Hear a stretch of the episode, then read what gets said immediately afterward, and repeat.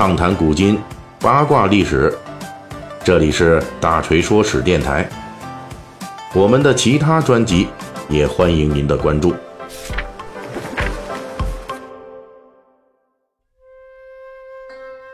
呃，《三国演义》细节解密啊，一直在介绍小说里边出场的以及没出场的这些东汉末年的各路诸侯。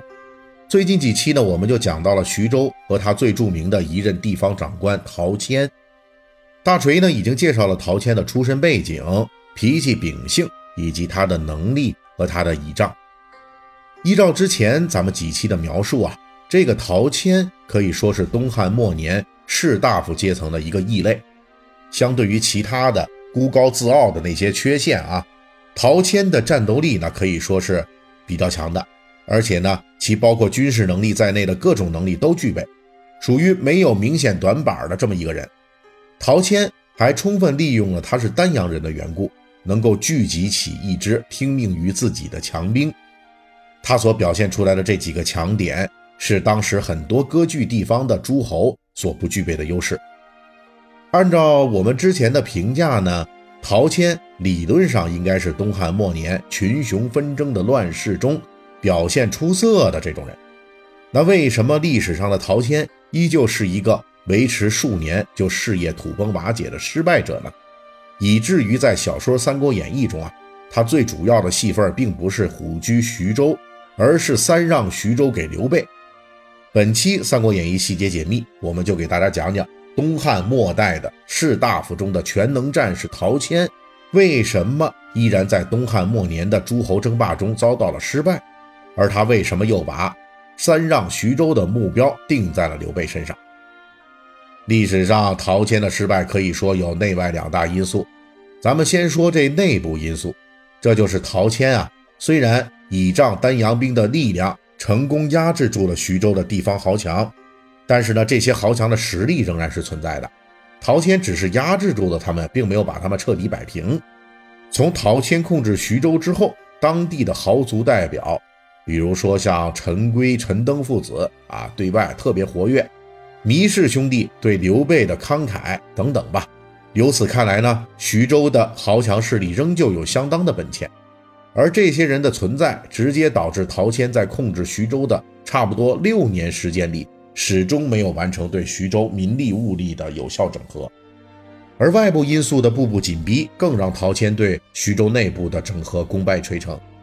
咱们之前对徐州地理形势啊进行个讲解啊，徐州这个地方呢，好就好在地处要冲，但是坏也坏在这儿，这里边一马平川。周围是强敌林立，只要徐州之主势力一弱，那周围的强敌自然就要冲进徐州插一脚。按理说呢，陶谦一度利用丹阳兵控制了徐州局势，而且他本人也参加了剿灭羌人和黄巾军的军事行动，有一定的军事能力。但是陶谦还是很快就遇到了自己完全搞不定的人，这就是来自邻居兖州的强大敌人曹操。这就是陶谦这类全能战士在乱世中无法解决的问题了。陶谦可以说是在军政方面基本没有短板的人，也就是咱们一再提到的全能战士。不过，陶谦这个全能呢，并不是每一门能力都超前，而只是每一门都还可以啊，没有明显短板。大致咱们要打分的话呢，就是差不多八十分上下的水平。他一旦遇到某一个敌人的才能水平比他高，比如说这军事能力就超过一百的曹操这种人，那陶谦就危险了。而曹操呢，确实作为陶谦的敌人，很快就出现在了徐州。作为三国时代屈指可数的优秀政治家、军事家，曹操在政治经济上的能力要超过陶谦，军事能力更要碾压陶谦。而且当时曹操已经拥有了一支。兖州的军事集团战斗力也很强，远远不是刘备这种还没有成为势力的菜鸟军阀可以比的。在乱世中，通常情况下，陶谦这种没有明显短板的全能战士，可以比有明显短板的那些人，比如说幽州的刘虞啊、公孙瓒之类的啊，比他们呢要活得长久。但是呢，遇到曹操这种能力完全秒杀自己的强敌，那。陶谦的被动很快就来临了。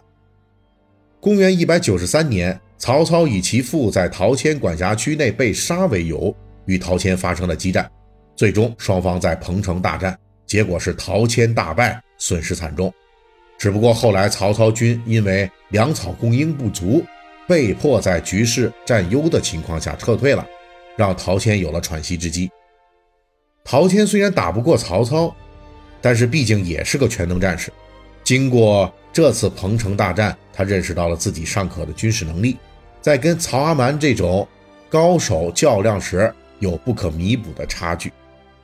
陶谦也知道双方统帅在军事能力方面的差距啊，自己是无法补救了。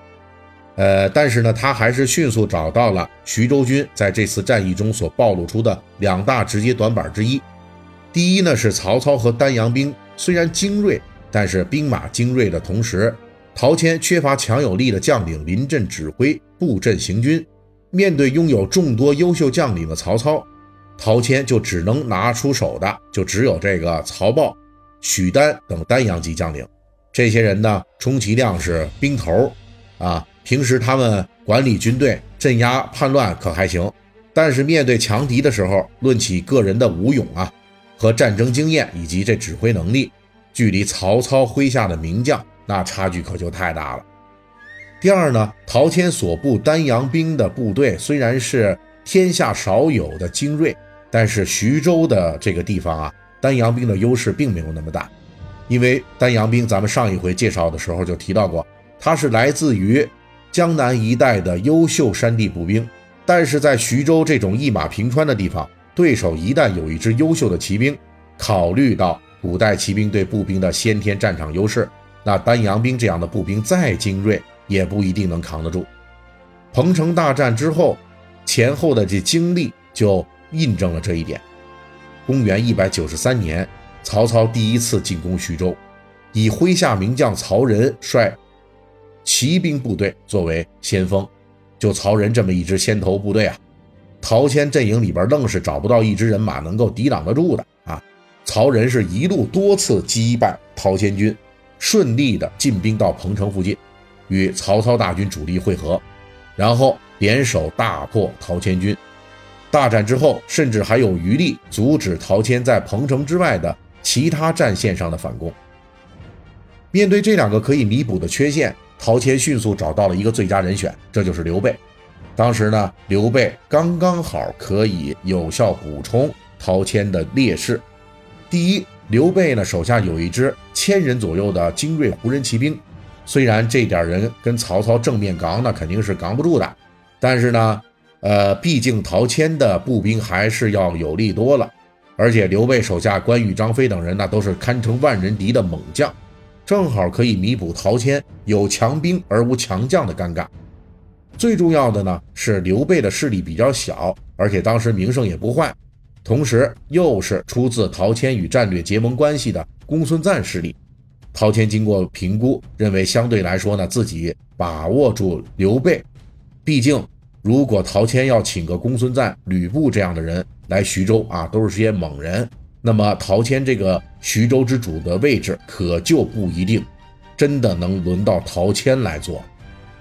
在面对强敌曹操的威胁时，陶谦第一时间做出了自己所力所能及的啊最大努力来亡羊补牢。那么陶谦的努力到底成效如何呢？下一期的《三国演义》细节解密，我们继续为您讲述。本期大锤就跟您聊到这儿，喜欢听您可以给我打个赏。